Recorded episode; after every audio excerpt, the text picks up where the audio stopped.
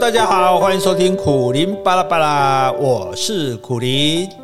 我们今天是 J.K. 少一组，哎，Jesse 小姐为什么没有来呢？呃，这个没事没事哈，她还是坐在我旁边。不过呢，因为前几天我去上飞碟电台的一个节目啊，叫《征信话大冒险》，不是真心话，是征信社的征信话。为什么叫征信话呢？因为节目的主持人呢是立达征信社的谢志博先生哈，那很年轻啊，然后我觉得很优秀。他是一个很好的主持人啊，准备很充足，反应很敏捷，现场控制的也很好啊，所以让访谈的内容啊相当的精彩哈。那因为想到说有一些 Podcast 的听众可能错过了收听嘛，你看我们 Podcast 随时可以听啊，电台节目过了就没有了哈，所以为了避免这个诶遗珠之憾哈，所以我们把这两集的访问其中的精华剪辑起来，当然是由我们 Jesse 小姐亲手操作的哈。那在今天作为特别节目来播出，希望大家喜欢。今天邀请到的来宾，哇，我真是期待已已久。因为小时候啊，妈妈都会买他的书，然后我也都会看他的书长大。然后，呃，不管在电视节目啊，或是帮人站台啊，呃，这位老师的机智与口才、幽默风趣，都让人拍案叫绝。那虽然经历过各种人人生的风雨，但他从来不向挫败低头，反而活出豁达的人生。让我们欢迎苦苓老师。嗨，你好，各位听众朋友，大家好，我是苦林苓。被你娱乐到，我已经浮到天花板上了。谢谢老师。好，老老师，其实很多朋友，呃，有些知道，有些不知道。是您的笔名是因为您大学的学姐。对，呃，苦林，就因为我那时候跟我的学姐，因为那个时候姐弟恋没有那么的。被社会接受，接受，所以我们两个在一起就是，呃，老师也反对，家长也反对，这个同学也反对，对，好像全世界都反对我们，我就觉得很苦。那他的名字因为有这个“林”字嘛，我就叫做苦林，意思说苦了林，也被林所苦这样子。哎，所以对，但这名那刚好这个台湾有棵有一种树叫苦林，是。对，所以很多人都叫我可怜啊。但是我妈妈说我这名字取坏了，嗯，可怜可怜，听起来就可怜呢，不怪你会不会还拍面。但很浪漫呢，是啊，所以老师本来就是一个很浪漫的天秤座，呃，对吧？算是，你说说浪漫，与其说浪漫，不如说不切实际吧。一天到晚幻想的人 是。好，老老师就是您会形容之前的事情为出事，嗯，那您之之前出事以后，呃，为什么会想要去呃在学霸公园当解说员？哦，因为那时候就是。做了错事嘛，那整个社会大家都在指责我、嗯、批评我这样。对，我第二次遭到社会严厉的反对，不过这次更严重，所以我就觉得，既然大家都不喜欢我，那我就不要留在人群里面嘛。对，那我就去，譬如去山上，因为山上山里面只有动物，只有动物，植物，植物它不会讲话，不会批评我，嗯、动物也不会讲话，而且动物比我还乱哈，所以 所以它也不会对我有意见，所以我就想躲到没有人的地方去。对，但是你。你无缘无故躲在山里面也很奇怪啊！难道要做一个山里的游民吗？对，所以刚好雪霸国家公园在征这个解说员嘛，我就说，那我去应征，也去学一下，才知道说这些东西，我要相处的这些动物植物到底是什么个样子，这样子啊。所以就这样，就在这样的情形下，机缘巧合下，我就变成了雪霸的解说员。是，其实其实我觉得是一个很浪漫的一个体验。其实每次读老师你的作品啊，我都觉得我好向往您。心中的世界，因为是那么的自由奔放。那老老师，因为你提到说你开心的时候啊，或者你有什么感触的时候，你会哼歌。嗯，那如果现在你会想要哼什么样的歌呢？啊，我不醉不醉，其实没有啦。我我是我觉得唱歌，其实也有人研究说，唱歌是一种，尤其对老年人是一种最好的活动啊，因为增加你的肺活量啊，对不对？让你心情开朗，又可以跟朋友有联络，这样啊。所以我没事的话，因为我们社区有卡拉 OK 嘛，卡拉 OK，所以会没事会跟太太啊找朋友来一起唱歌。我觉得唱歌本身是抒发自己的情绪的一个像。其实，譬如说像我忧郁症嘛，哈，嗯，那我忧郁症什么时候可以发现我忧郁症发作呢？我太太很清楚发现，就是说我没有在浴室哼歌。嗯，对，你因为你开心，你就会哼歌。如果你连哼歌都不想哼，那就有点问题了。这样是对，所以我觉得，呃，其实我是喜欢唱歌，但是歌声实在不美妙，所以我的 我觉得很好听啊。我们的我们 Podcast 的听众很可怜，就常常被迫要听我们的歌，我们就说抱歉了，我们是有实有诚意没实力的，请大家忍耐。老老师，您 Podcast 的名字频道名称叫？什么？哦，叫叫苦林巴拉巴拉，苦林巴拉巴拉，对对对，因为想不到名字，就想说啊，整天巴拉巴拉的，就叫苦林巴拉巴拉。是，各位听众朋友，老师都会在上面分享各式各样的奇闻，包括可能探讨文学呀、啊，或探讨历史。对，我觉得就大家应该要去听看看。那老师，你经历了人生的大起大落，你曾经说过自己体悟了三都的原则，都可以，都不容易，都会过去，真的都会过去吗？呃，我我先从都可以说起来，就是我们常常说非要这样不可，非要那样不可，啊，其实那就是我们不快乐的原因嘛。是，那所以人家说，哎，你吃什么？我说都可以啊。嗯，你要去哪里都可以啊。就说你把自己的那个 range 放大，就说你不要非如何不可。当你一个不要非如何不可的时候，你就很好过了。是，我不是我非要赚到多少钱不可，我非要追到谁不可，我非要达到什么目的不可。其实，哎，人生没有那么那么严肃啊，或者说那么。紧张了，所以第一个就是哦，都可以啊，可以对对。然后第二个是都不容易，都不容易哈，因为就是说我们常常很容易去批评别人、指责别人啊，这个外送外送员这个态度不好啊，或者什么百货公司的柜姐态度不好。可是我们就说反过来在想，如果我是他，哎，真的很不容易啊，那么辛苦，对不对？拿到一个单，然后还要这样飞车，冒着危险，那个大太阳，甚至下雨，然后送去，哎，也许没人拿。啊，或者是出了东西摔坏了，所以其实很辛。就是我们如果站设身处地去想，每个人都不容易，没有说轻轻松松躺在那边就可以过日子。那这样的话，我们就会对别人多一份体谅。对，举一个例子说，比如我坐高铁嘛，因为经常的往来台这个台北高雄，那我只要每次下车的时候，我一定把那个椅背扶正。对，哦，虽然那件事情本来清洁员他们就会做，可是你把它你做了一个，他就少做一个嘛。我们就是体谅他说，哎，能让他轻松，虽然。只是一点点微不足道啊，可是至少我们可以这样子哈。是，那重更重要的就是你刚刚说的，就是说，那你如果发生了不好的事情，对，那你很难过，你很伤心，那其实都会过去的，都会过去。对，对，就好像说我常呃，其实跟人说呃。我们每一个人，我们就是天空。对。然后我们所发生的事情就是天气。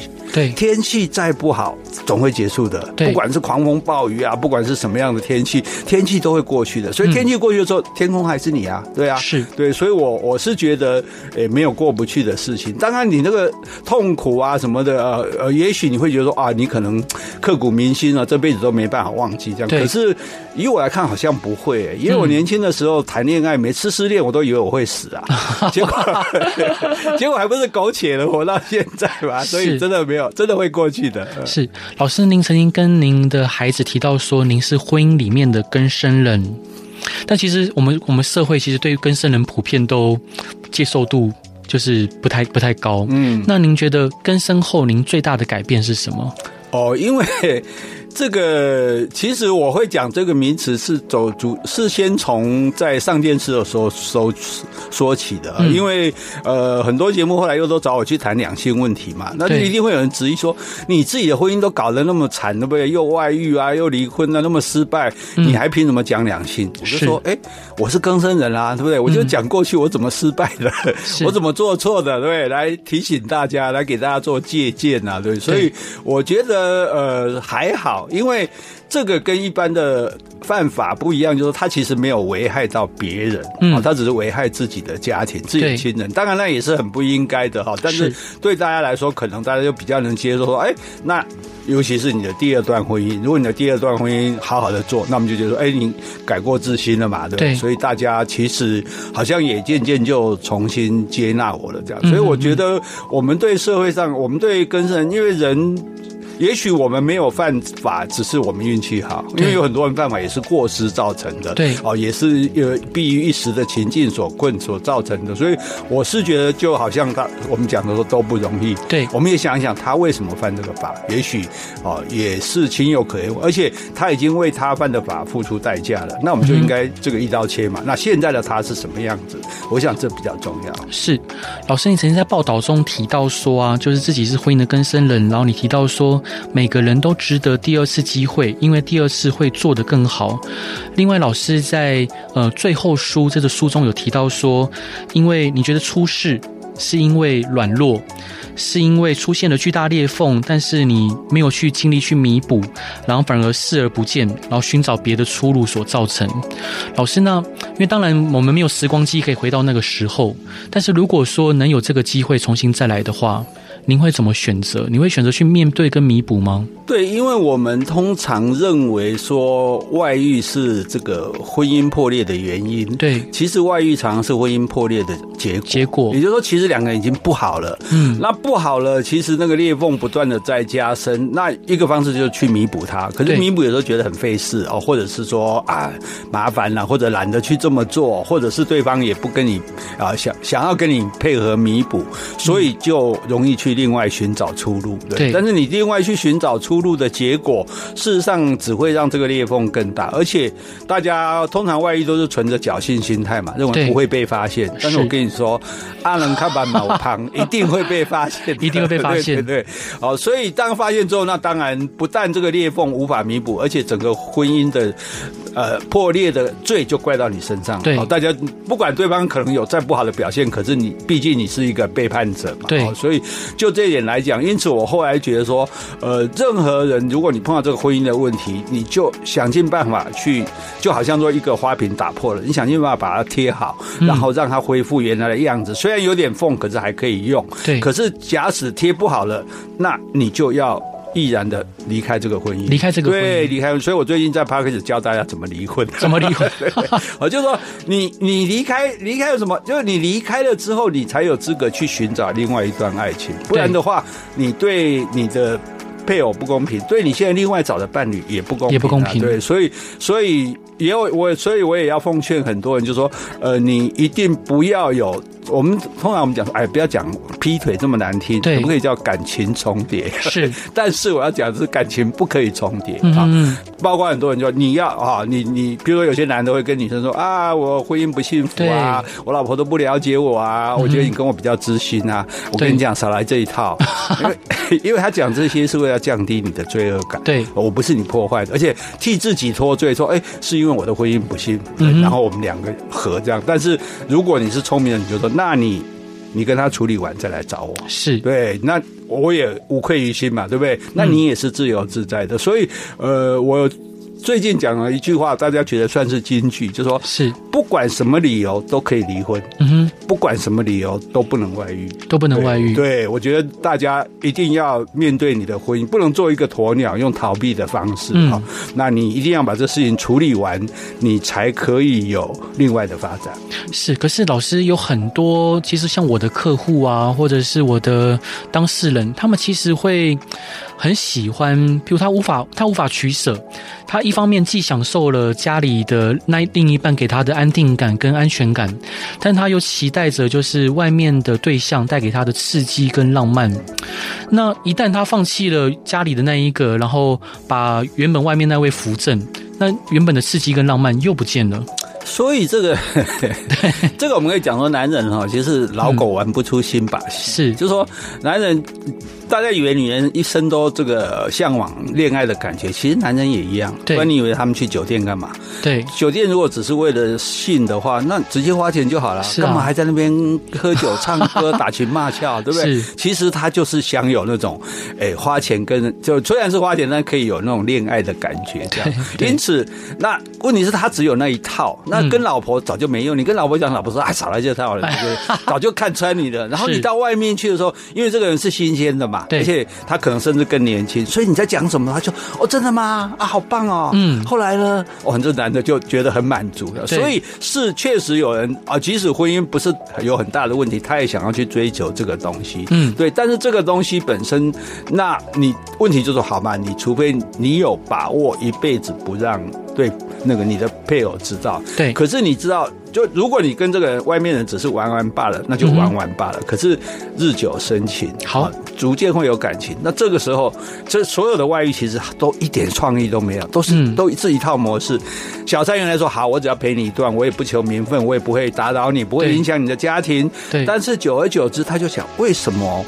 我老是被放在地下，为什么我不能跟你的朋友在一起？为什么我不能让你公开？为什么我想你的时候不能随时跟你联络？对，所以他就开始他就要浮出来，要更多。对，那开始要的更多，要的更多的时候，你不可能给他更多嘛，因为你给他更多就是威胁到你的婚姻，可能鸭蛋要破了。那如果你不给他更多，他就不满意，你就开始跟他吵架。所以真的，我真的这个是成平心，不是为了说我是更生才这样讲的哈，但是真的是这个外遇真的不会有好下场。对，那。你说，如果为了这样，如果你真的跟这个外面人相爱，你说好，我跟这个妻子离婚。如果妻子愿意，那你好好的安排，包括照顾他，让他的经济无虞，让这些小孩可以得到好的照顾。然后你跟另外一个未必要结婚啊。对啊。对，我觉得最重点就是说，你未必要结婚。如果你觉得婚姻对你是一种束缚，老是让你想出去外面干嘛的时候，嗯、你你你下一段感情你不不见得要婚姻，不结婚。对，对，那你就看看你到底能维持多久，看看这个人到底真的是不是真的爱你。对，但更重要的是，他会不会又来逼婚？老老师，那当初是什么样的想法跟勇气，让你可以重新再踏入婚姻？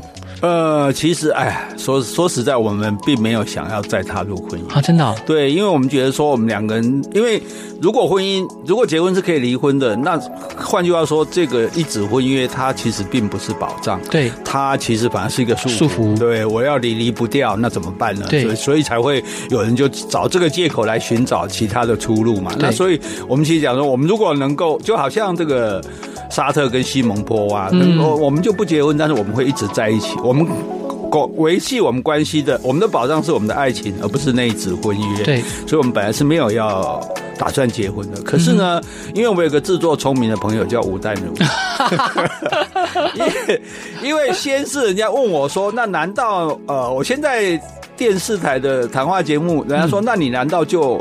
一定不结婚吗？我说，我说你爱一个人，你也不能说你绝不对，你你绝不跟他结婚啊！你连跟我结婚的勇气都没有，那你这是算什么爱 啊？我只是这样讲而已。再来呢，我就跟吴淡如，因为我们要去京都玩，对，我这那算时候算女朋友要去京都玩，我就跟他借他的在银阁寺的房子。对，那。吴淡如太聪明，很难。你们就是要度蜜月，你刚刚讲的那个话，然后现在结婚，然后他就对我帮我宣布了，说我要结婚了。好，马上消息全国传开，然后我我太太所有的亲戚朋友、妈妈、爸爸都打电话来说，啊，苦苓要娶你了，哇！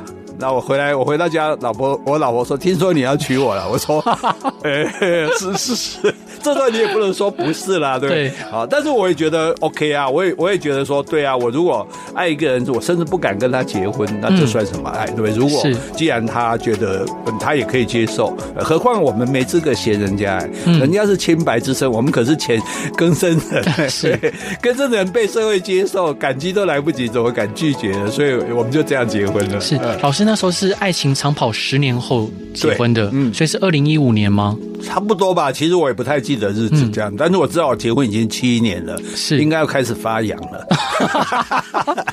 好，因为老师跟太太是二零零五年再相遇，是。呃相遇，然后呃然后二零一五就十年后结婚嘛，嗯、爱情长跑后十年，所以虽然说是淡如姐就是可能促成的，但当时再重新踏入会怕怕的吗？其实不会、欸，因为我们就已经在一起十年了，所以我们对我们来说就找了两个朋友帮我们盖章到婚姻事务所登记。回来之后，当然我们有我们办的婚礼还比较蛮特别的，就是说，譬如说我们在台高雄办了两场，台中办了有一场，台北办了两场。哇哦！为什么办那么多场？就是我们把那个。呃亲戚跟朋友分开，嗯、就是说亲戚归亲戚的这种是一定要做的啊。但是我们也只是就是呃，因为我太太吃素嘛，对，去一个素食餐厅，大家一起吃饭去。嗯，那如果是朋友啦，这这种的啊、呃，就是另外一一次这样子。所以他的就这样，所以我们一共办了五场，其实就是请了五吃五次饭而已。嗯嗯，嗯。但是我们的来宾呢，他们都非常难忘，因为他们很高兴的第一点，就因为没有帖子，所以他们不需要包红包。对，就大家衷心的感谢我们这样。第二个呢，不但没有让他们包红包，因为我们我们就说了不收礼金。那我们又做了一支那个斯洛伐奇的那那种笔，嗯，然后笔上就刻了每一个人的名字。哇哦，对，然后送给这个参加的人，嗯，所以他拿着这个笔就会想到，就是说他有参加过我们的婚礼。对，所以后来有一些没有参加的人都一直怀恨在心，为什么我没有？哦，所以对我们来讲，我觉得这样的形式也也。少掉那些繁文缛节哈，嗯、但是让大家一起来祝福你，而且带带着你们的一个好像类似信物这样子哈，所以呃，我觉得也蛮好的。所以这这样的呃，对我们来说，我我们并没有特别的感觉说呃有什么差别，差别呃唯一的好处就是说我的保险都可以受益人可以填它了，是这个对我放心，但他可能更放心。老老老师，那你曾经有提过，就是呃，比如说有一。位您的好朋友过世了，嗯、底下有很多酸民去攻击他，然后你提到说，就是不要在道德的制高点上面去攻击人家，因为事实的真相可能不如呃他们想的那样。嗯，那当然有时候有一些报道下面可能也会有一些酸民去攻击老师您，是您会因你还会因此而不开心或不舒服吗？哦、其实我觉得。刚开始的时候，我会觉得这些人，呃，有因为有觉得反对意见，我是绝对会让你讲的，因为我一天到晚在反对别人嘛。对。可是当你开始做一些谩骂、人身攻击的时候，嗯、那我会回应，而且我的回应是很狠的。啊，譬如呃，我举个例，我不知道这能不能播出，要不行你再把 他，譬如他会讲说你被狗干过。对，我就给他回答说没有啊，那你可以告诉我是什么感觉吗？所以我我我还真把这种回应的把它列出来给其他的 这个连友看，大家都觉得很过瘾这样。但是我后来觉得我不值得为这些人浪费我的力气，好，所以我可能如果这种太过分的或者是胡言乱语的，我就直接把它封锁。那我现在的境界已经达到我不看了。是，就不管，因为我们会想看，是因为有很多支持我们或者呃赞称赞我们的，那那人难免有这种心理嘛。可是我就不看了，好，嗯、然后那你骂我的我也不看，嗯、你说呃夸我的我也不看啊。至于你们如果双方有意见在底下打仗，那不关我的事。对，所以我现在只把我的意见发表出去。那我因为也太多了，我也实在没办法。我以前都是亲自每一个点在每一个回复，那现在也没办法这样做。所以我觉得这有一个好处，就其实我们有时候要想办法，这个当然社群媒体我们没有办法说完全的戒断，嗯，可是你要想办法就不受它左右，对，因为我后我后来自己发觉，就我为什么我这样做，因为你会受到影响，譬如说你本来。呃，讲话如何如何，可是这一天这一篇反应特别热烈，对，你就会想说，哎，那我就来讲这种话，或者用这种方式讲话。可是这就被左右了啊，对啊，我我我为什么讨好你们？我又不是在卖东西做生意，对，所以我干脆不理你们。好，所以甚至说啊，包括几个人点赞，多少篇留言，我都不管，都不管。对，我只把我讲的话，就是我想说什么，我就告诉大家，让大家听一听就好了。好，等于我是单向输出就对了。好，当然这对一些连友不好意思啊，他们可能希望得到我的回应，可是我觉得这样才能保持我们心态的那种平静。对，要不然我们其实会不知不觉的被这些东西带着走。是，老老师，你有提到说跟孩子一年大概见一次面，嗯，那时候您离婚后，前妻有限制你看小孩吗？没有，没有。其实呃，他没有说任何。其实呃，我离离婚之后，其实我去。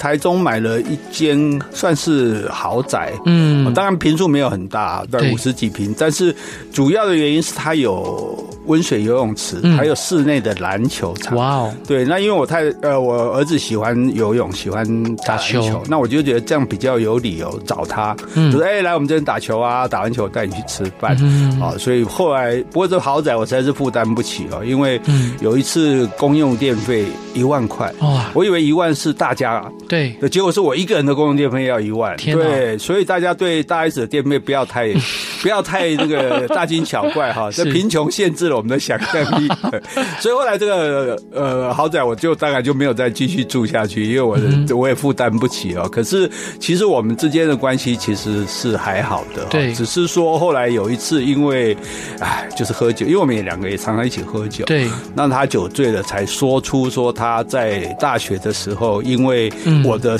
我的事情他被老师羞辱，对，所以他休学，那这个事情。因为说开以后就很糟糕了，就变成两个人很尴尬，这样好像他也呃也不能说怎么样怪我啊，我也我也没办法说啊，我这这很抱歉，因为因为是这个老师不对，但是我们也没办法找这个老师怎么样这样，那所以我们的关系就变得有一点尴尬。那但是每年呃农历年因为回我妈妈嘛，就是他的奶奶奶家吃饭的时候，他还是会来，还是会来，对，所以。大概我都知道他的情形啦，但是我们就没有在，很可惜，因为就没有以前两个像哥们那样子的一一起呃聊天啊，一起的无话不谈的那那那个那种情景。我我这对我来说，这是人生的一个可能没有办法弥补的遗憾吧。对，老老老师，那你很想他的时候，你会打给他吗？嗯，基本他也不接，他他是他他不太，嗯，他不太跟外外界联络。哦，是是是，他不知道是不是感染我的个性，就是他有，或者一般人会觉得他比较孤僻吧，就是说他他只挑选他特别。啊，比如说志同道合的，一起喜欢攀岩嘛的朋友，嗯、然后一般人像我们的亲戚朋友里，也只有我的一个侄儿有办法联络到他，嗯，所以所以我也就没有说呃去找他这样子，因为我也老实讲，我也不是不会常想起他了，我只是呃就知道说他安好，那我觉得就够了，我把你。呃，总是养大了嘛，那你现在是一个成年人，那你就为自己的行为负责。是，那只要那我我在想，就是说，只要不出事要我去处理，那就谢天谢地了。是，因为老老师，你有提到说，就是你会想要请他看看你的书，嗯，但是他会说就不愿意。就就是那个时候，就是那个时候同时讲的，哦、所以他这个话也伤到我。他说你，他就说你这书根本不，他说我从来不看你的书。对，我觉得这句话也是气话了，是是是，因为知道他他有看过我的书，只是他后来我重新出发，我就说，哎，我以前写的都不算，我现在重新开始之后，我当然希望我所有的读者重新接纳我，嗯、那当然也包括他。对，那他当时因为这样说了这句话，所以所以变成说我们互相伤害了对方，嗯、因此又不知道要怎么来修修。补，所以就只好把它晾在那里，这样子嗯对。所以对我来说，因为呃，这比什么都严重。如果他骂我说：“哎，你这个臭男人，你为什么这样乱搞？对，连累我，害我这都，我觉得我都可以接受。”可是他说他不从来不看我的书这一点，对我，我我其实会很难过。哎，你不说我都已经忘了，是是，我以为可以过去的。老师呢？呃，像您那时候上一段我们提到说，您鼓起勇气，嗯，也不算鼓起勇气，就是。您自然而然的再重新步入婚姻，那婚前跟婚后跟太太相处有什么差异吗？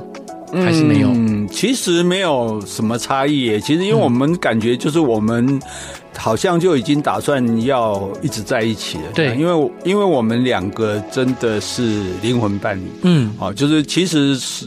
soul mate 这个东西，我一直以为这只是一个浪漫的遐想，但是后来发现真的是这样。我们连对很多，譬如说对美的品味，对哦，对很多事物的，当然价值观什么不一定相同，但是就是非常的契合。比如说很多夫妻在布置家的时候会有意见不合，买东西会有意见不合，对，但是我都我们都不会，甚至呃。呃，他告诉我说，一家店里有他喜欢的一件衣服，对，然后我再进去，我就可以把那件衣服找出来，哇就是这一件，好浪漫哦。对对对，或者说我常常我想什么事情，就我还没讲，就是我我常常讲一句话，说，哎，我们俩都想到一块去了，这样，嗯、所以我觉得，呃，我我觉得这是一个我难得找到的这种忠诚的伴侣，所以所以不论如何，我都不管有没有婚姻，我都要想办法跟他在一起，而且我让自己。愈加的在心理上依赖他。嗯，哎，我现在没有他不行，是，所以既然没有他不行，那我当然只好这个千方百计的保住他。老老师在书里面有一有一段很浪漫，就是你说拥抱太太的时候，嗯，你会说融化吧，融化吧，啊，你真的会说出来吗？没有，我们就是互，就是抱着他，然后我们就说融化，融化，融化。是，那他也会说好，我要开始融化了。呃，他也他他会笑，他不会说，对，但是 但是他不会拒绝我跟他融化。对，这这个其实这个这个灵感是来自你，你中有我，我泥中有你。是，对，但是其实这一点哦，有些人会觉得很奇怪，就说老夫老妻的还抱什么抱这样？可是大家不要忘了，老夫老妻即使呃失去了某一部分夫妻之间的功能或者退化了哈。但是，呃，我们讲过一句说，人体最大的性器官是皮肤。嗯、对对，所以你还是不能没有亲密的接触，因为你这种亲密的接触的这种感受，不一定是为了性，可是你会觉得是彼此的拥有、彼此的存在、陪伴。嗯，这是很重要的。所以，如果你要测试你跟对方感情好不好，你就你就想一下，他多久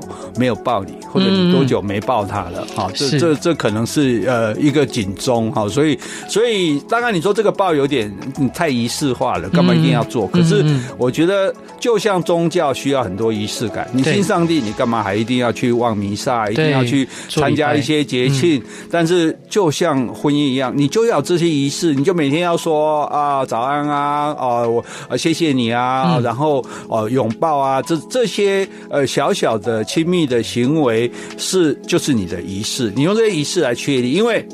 如果你今天抱他，他忽然全身僵硬，甚至不给你抱，那你就知道，哎、有问题了，对，赶快来看看是怎么回事。对，我哪哪里得罪你了？嗯、是不是前女友的简讯被你看到了？哦，诸如此类的。我觉得我的意思就是说，你你要呃你要小心翼翼的呵护这个东西啊，就好像小王子里讲的，他说，我们应当我们应当用心保护烛光，否则一阵微风就足以把它吹熄。是，其实呃，不管是婚姻，不管是爱情，也是这样的。哦，老师，其实读到您说“融化吧，融化吧”那一段，会让我想到徐志摩。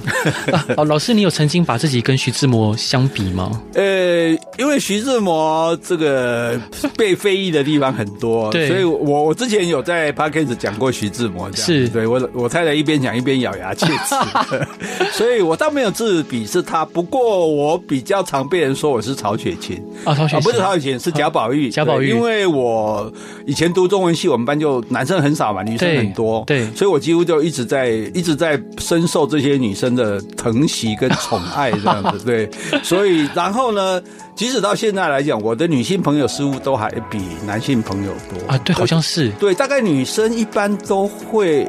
比较喜欢像我这样，这个嘴巴比较甜啊，或者比较细心体贴一点的男生，所以呃，因此我就有很多的女性的朋友这样，那我也很乐于呃让他们开心呢。所以我太太都讲说，你就你这个你就是个贾宝玉，我 说我说还好你不是林黛玉，要不然我们就吵架吵不完。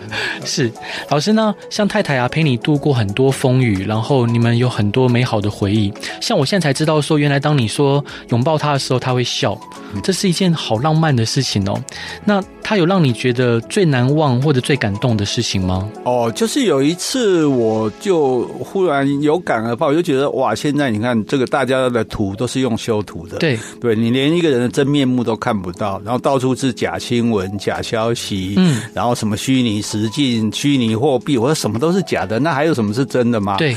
然后他就忽然说了一句，他不是一个很能言善道，他就忽然说一句哦，他说至少我对你的爱是真的。哇哇！我在起，我真的现在都还起鸡皮疙瘩。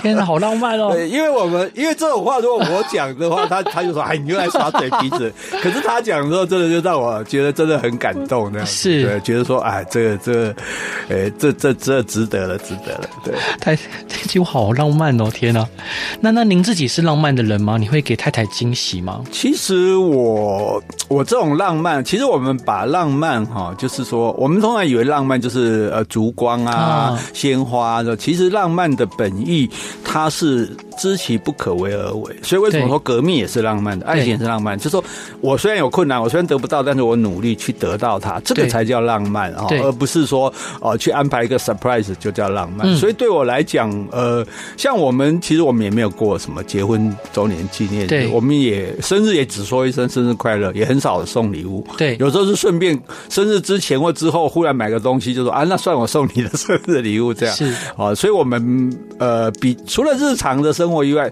但是我有答应他一件事情，就是说，因为我自己去过是，我很喜欢出国旅游，我去过世界上八十个国家。对，那他他也喜欢旅游，但是可能国家数可能比我少一半。是，我说那我你我去过你还没有去过的地方，我都会陪你去。嗯，就是我有希望我这辈子能带你走遍全世界。对，然后所以我们大概疫情之前，我们大概两三个月就会出国一次。对，那现在好容易开放了，我们马上就要出国去跨年。是，然后明年三月的行程也已经安排好，好好哦。所以老师要去哪里跨年？呃，到土耳其。对，到土耳其去跨年。对，是。然后，所以呃，因为土耳其他也呃，因为他也是非常是年轻的时候去过的，嗯、所以我想说，哎，在我当然也去过，但是就是。毕竟两个人各自去过的地方，跟两个人一起去不一样。感觉不一样。因为你看到那些美好的情境，然后身边有人跟你分享。嗯、我们说快乐有人分享，快乐可以加倍嘛。对。所以其实是一件很开心的事。所以如果呃，我不知道带你，我要带你走遍全世界这句话算不算浪漫？是，当然浪漫。如果是的话，那我算浪漫吧。不会一定有人说，那你要有那么多钱才行。好，老师，那像很多人觉得经营婚姻不容易，嗯，然后。有时候朝朝夕相处的时候，难免会有呃分歧的地方，因为毕竟在不同的原生家庭上长大，那甚至爱会渐渐消磨。所以，您经营婚姻除了您刚刚说的仪式感跟拥抱以外，还有什么样经营的撇步吗？我觉得其实有句老话“相敬如宾”哈，就宾客的宾。我一直以为，我一直以前一直觉得说这。相爱就就就不拘小节，还有什么好如宾的？那么彬彬有礼。可是我后来越来越感受到，就是要相敬如宾。是，就是说我太太到现在，我每次开车载她，嗯，她还是都会跟我说谢谢。哇，对。然后呢，假设我不小心打个嗝或者放个屁，我们在假设在客厅看电视的时候，我们也我我也会跟对方道歉。对，就这些事情，有人觉得说这有什么好那个的？可是我我觉得，呃，人还是希望对方尊重我们的。对，就是说我们常常会因为。跟一个人太熟扣谁？嗯，就所以你常常发现你的另一半对谁都很好，对谁都很客气，但对你，就像我们举个例子，我们办公以前办公室里面的女老师接电话，对，喂，你好，是的，谢谢，好，那我们再联络哦。嗯，对，都是这种声音。可是她会忽然接着，后来后来我再来 Kinky 了，那谁？就她老公。当然，男人也是一样会有这个毛病，就是因为我们太熟太亲近了，就就会觉得很多事情就就。失去了应有的尊重跟礼貌，我我觉得这个东西还是要维护的。我每一次都让你知道，说你你为我做这个事，不是你本来就该做的，我要表达对你的感谢。是，我觉得这一点来说，呃，其实是很重要的哈。大家不要去，就是说，常常我们会觉得，哎，反正就是。所谓给没有 K 型，身边的人我们就觉得无所谓啊，偶尔让他呃的，你明明如果你对别人你一定不会这样，可是你对他却觉得说好像无所谓，其实那都有关系。所谓的那个裂缝就是慢慢慢慢这样一点一点裂开来的。是，今天邀请到这位来宾呢，在今年出版了一本苦灵的余生日记最后书。那这本书里面我，我我其实我非常喜欢这本书里面点点滴滴，里面前当然包括就是老师记录着呃患病时身心。灵的心路历程，甚至神说这本书可能是最后的遗作。当然，我们希望老师可以身体健康，可以永续创作。让我们来欢迎古林老师。嗨，大家好，主持人好。老老师，你觉得心魔跟病魔哪一个比较恐怖啊？哇，都很恐怖啊！只要是魔，色魔也很恐怖啊。是，只要是魔都很恐怖。不过我觉得，呃，身体的疾病其实还比较好一点，因为现在医学发达，就是说，嗯、呃，只要不是已经病入膏肓，或否则你乖乖的听医生的话去治疗，嗯，哦、呃，那大多数来讲，其实都可以克服这个疾病啊、呃。但那可是心理的疾病就不是那么容易的，因为心理的疾病没有办法说我。去开刀，然后我的忧郁症就好了，这样子。对，所以他就需要更多的力量来对抗。那其实我自己，我现在回想，我也很感谢我自己的人生有这段遭遇，因为我以前从来不知道忧郁症是怎么回事，嗯，都觉得你这些人奇怪，你的心情不好什么，就是就就像以前，我就想，哎，吴念真，你你这对你你台湾偶遇上，然后你这么有成就，然后这么受欢迎，然后你也衣食无虞啊，你无你你应该无忧郁，你干嘛在忧郁症？对对，可是我自己当我自己也有这个经历之后，我才知道，那我知道了忧郁症人的这种痛苦啊，嗯，就呼应到我们上次讲的，大家都不容易的，对，所以其实那我就因此我呃我。之前不久的 Podcast 我也有跟所有的，呃，就讲忧郁症这件事，就跟所有忧郁症的朋友讲说，我知道你们的痛苦，然后，但是我也没有办法解决你的痛苦，我只跟你们说，我跟你们一样痛苦，然后我们一起撑下去，这样是对，所以这个其实。呃，人生很多事情你不希望发生，就像我也不希望我出事，逼得逃到山上去，但我也不希望我去得忧郁症。可是得了之后，哎，也许就是说上天有这样的安排，就是让你的人生更丰富一些，更，更对更多一些。尤其我们要创作的人，很多事情我们没办法亲自去做啊。譬如我说我要写坐牢，我也不能去坐牢看看。对，哦，但是至少我现在得了忧郁症，如果我以后要去写忧郁症的人，可能可以写的比较更切实一点。对，是老师呢。那呃，像病魔抗战呢、啊，不是一件容易的事情。除了忍受病痛的折磨，也需要长期吃药调养身体。那如果像呃老本老师出了这本书，你说写日记也是一种抒发，然后和朋友打牌来转移以外，有其他抒发的方式吗？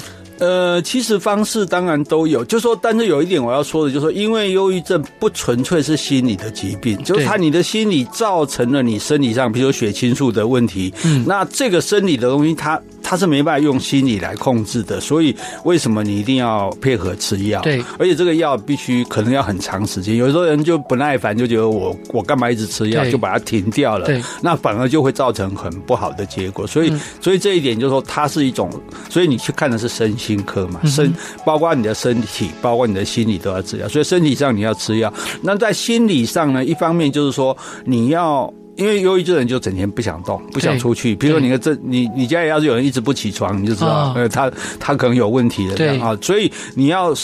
设法去做一些活动，简单一点的，不然你拼图也好啊，或者是说啊打牌也好，就是不是很困难的，但至少不要让它变得非常的孤绝，而且非常的这种完全的静态这样子。好，那另外呢，就是说，那心理上的这种痛苦，必须要有倾诉的对象。那当然最好你是去找心理医师，但是那个费用还蛮蛮高的。真的，对对，所以那我那另外一个方式，像我是自我的倾诉，就。我自己写日记，自己跟自己对话，对，对，然后至少我把想说的说出去了。嗯、那一般人如果你不能这么做，那你可以去讲给朋友听，对啊，找一个朋友，你去对他，你觉得可以听你话，或者你的伴侣啊，他可以听你话的人。我有时候其实受不了，我也会打电话给很好的朋友，嗯、跟他说我现在怎么样怎么样啊。那那因为听的人也不需要干嘛，你就听就好了，对啊，你就听让他知道说我在这边陪你，你随时可以找我这样，哦、嗯，这样的话。话，你有一个想办法尽量让自己正常的生日常活动，对，然后另外想办法有可以把你的心事有所倾诉，是，然后再维持医生只要你服用的药物，嗯、这样情形下就至少它不会恶化。像我后来忧郁症药就有慢慢减少，哦、是对，然后自己的状况也会慢慢的变好。所以我觉得，嗯、呃，这个心魔其实，呃。反过来讲，既然是你心里的魔，你就把它赶出去，赶出去就好了。嗯、对，所以其实是是赶得出去的，是有人痊愈的哈。是，请大家不要放弃希望。没错，不要放弃希望。老师，那那我想冒昧问，就是您对死亡是怎么看待的？这个事情，其实我我的一生，我就觉得说，好，我什么，反正我不要说大风大浪见过，但是有一些艰难困顿的事，我也都克服了哈。对，那我觉得我人生最后一道课题就是死亡，因为死亡。就很难嘛，因为大家对死亡都会恐惧，都会排斥，甚至不愿意去提到它。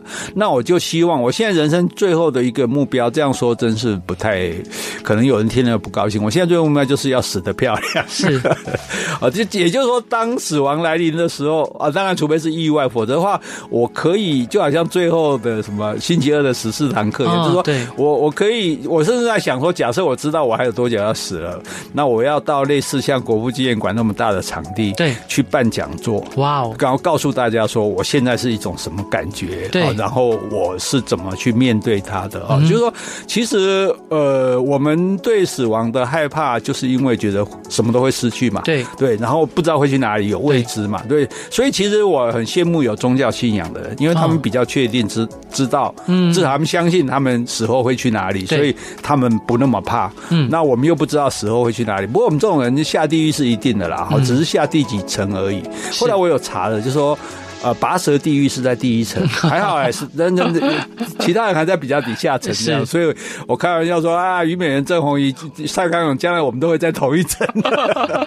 是哦，对，就是说，呃，能够，嗯，如果说因为死亡最公平嘛，大家都逃不掉。那如果大家都跑不掉，逃不掉的事情，你有你有什么好靠北靠不的？你你就如果来了，你就去接受它嘛，想办法让自己不要惊慌失措，然后乱呐，然后恨呐，然后怕就。说 OK 说啊，甚至可以很安然跟他说：“哎、欸，我对不起啊，哦啊，大概来，那所以我想我会想办法办一个生前告别式，是对，就跟大家宣布我的死亡的消息这样子。嗯、当然还是一样不用包钱。老老老师，那您您觉得人死后有灵魂吗？因为您说没有信仰。呃，对我其实我不管是圣经啊、佛经啊，都我其实都有都有涉猎有读，所以我可以跟基督徒聊圣经，嗯，可以跟佛教徒聊心经，对。但是我自己没有，像我太太是一个对生死学很有兴趣的人，所以所以我觉得他就很安心，他就那边说，反正我哪天我就到时候我就去做仙了这样啊，我就说那你可不可以？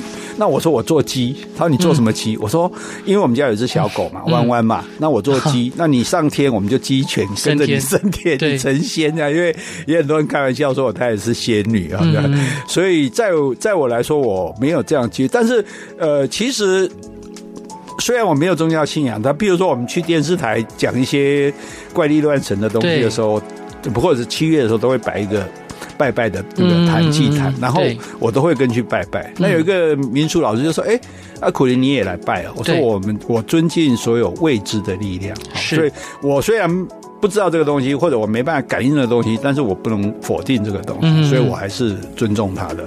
我们出国旅行，我们进房间的时候，旅馆房间的时候，我们还是会敲一下门，说打扰了。这样是，对，就是类似这样。所以我觉得对对世间我们所不知未知的一切，都带着这种尊敬的态度。嗯，这是我想这是比较好的。那至于说，呃。更重要不是我有没有来世，我的灵魂会转世到哪里？嗯，更重要可能是说我这一生我走的时候有没有遗憾？有没有有没有觉得说我这个人白活了，或者我这个人对这个社会是负面的？对啊，我这个人只对社只对很多人带来痛苦伤害，而没有让人甚至想一想说根本没人想念我，哦、对不对？那因为我这样讲，说人的死或者活不是存在于你的肉体，就是说，譬如说假设我们的国中同学，嗯、我们。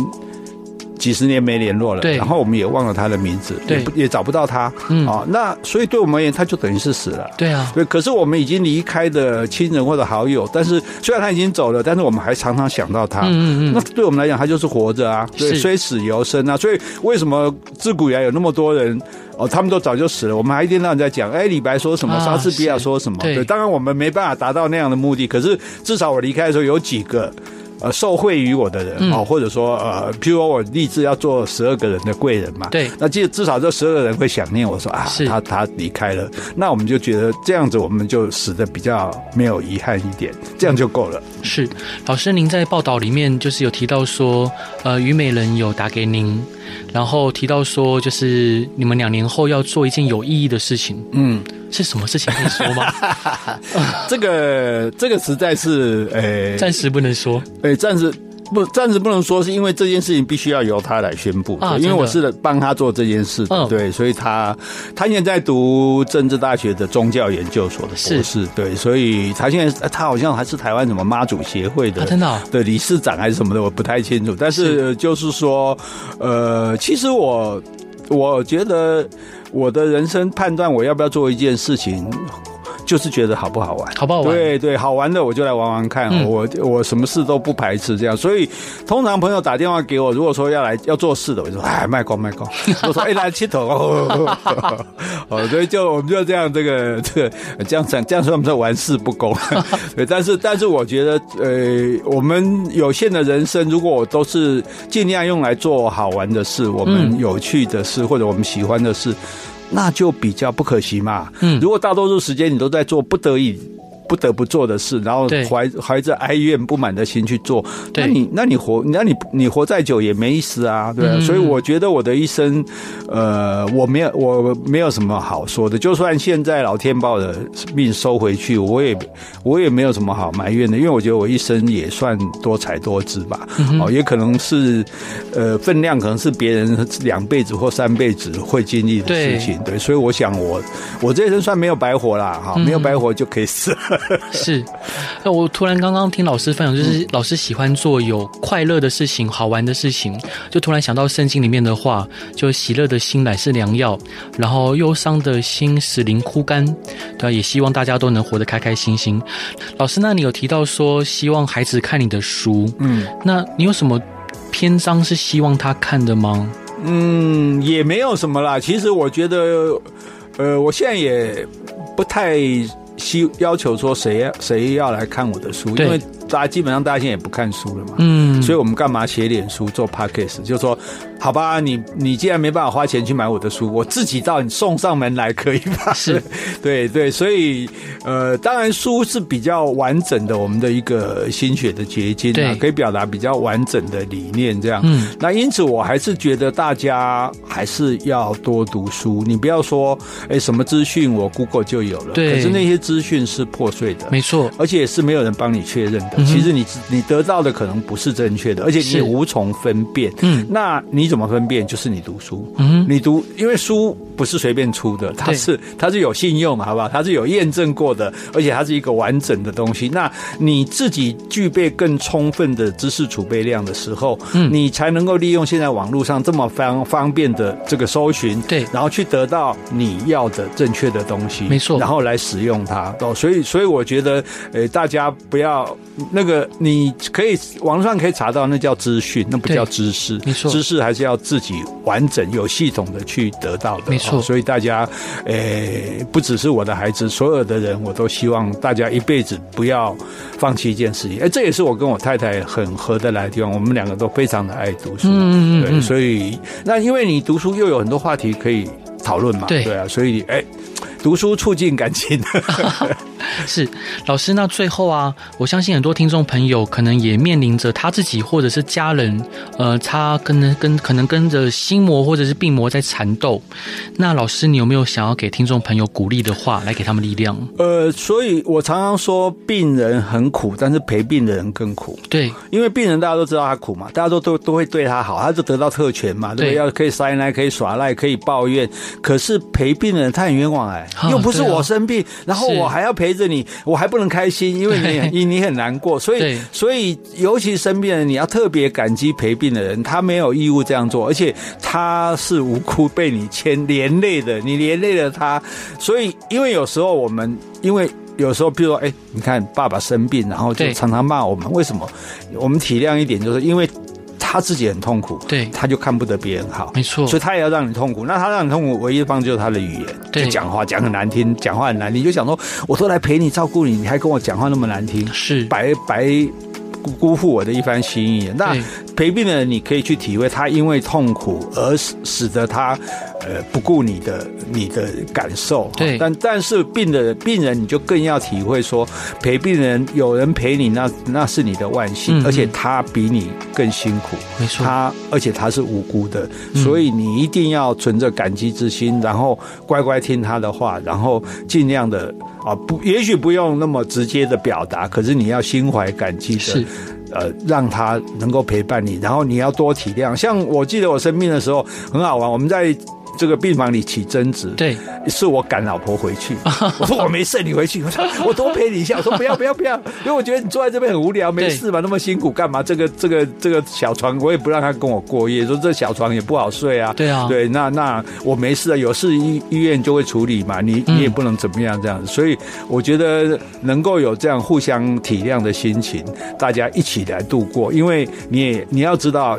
呃，下一次病的人可能是你。对，对没错。好，谢谢苦林老师，也希望老师健健康康，然后开开心心的过每一天。好，我努力，我努力。真的非常喜欢老师。那各位听众朋友，大家晚安，拜拜。